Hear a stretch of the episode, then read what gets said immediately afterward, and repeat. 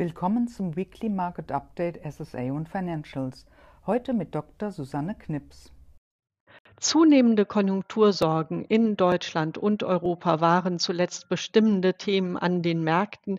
Die Wahrscheinlichkeit weiter steigender Zinsen hat somit zunächst einmal abgenommen. Dies beflügelte auch die Rentenmärkte. Die Credit Spreads zeigten sich allerdings recht uneinheitlich. Bei den Covered Bonds engten sie sich tendenziell ein.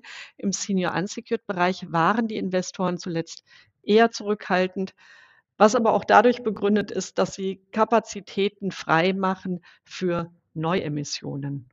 SSA das SSA-Segment ließ die Sommerpause am Primärmarkt diese Woche endgültig hinter sich. Nahezu 10 Milliarden Euro wurden seit Montag emittiert, darunter große Emittenten wie die KfW, NRW Bank und EFSF. Die Transaktionen wurden gut angenommen. Wir rechnen mit einer Fortsetzung. Covered Bonds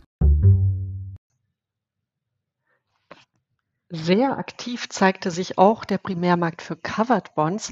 Diese Woche zehn Transaktionen im Gesamtvolumen von 9 Milliarden Euro. Es ist ein rekordverdächtiges Jahr und auch hier dürfte sich die rege Aktivität fortsetzen. Senior Unsecured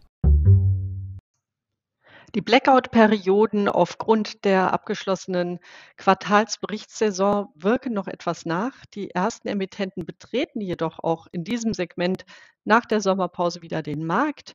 Für die kommenden Wochen rechnen wir mit einer spürbaren Belebung auch in diesem Segment. Die Publikation zu unserem Weekly Market Update finden Sie unter Research auf helaba.com.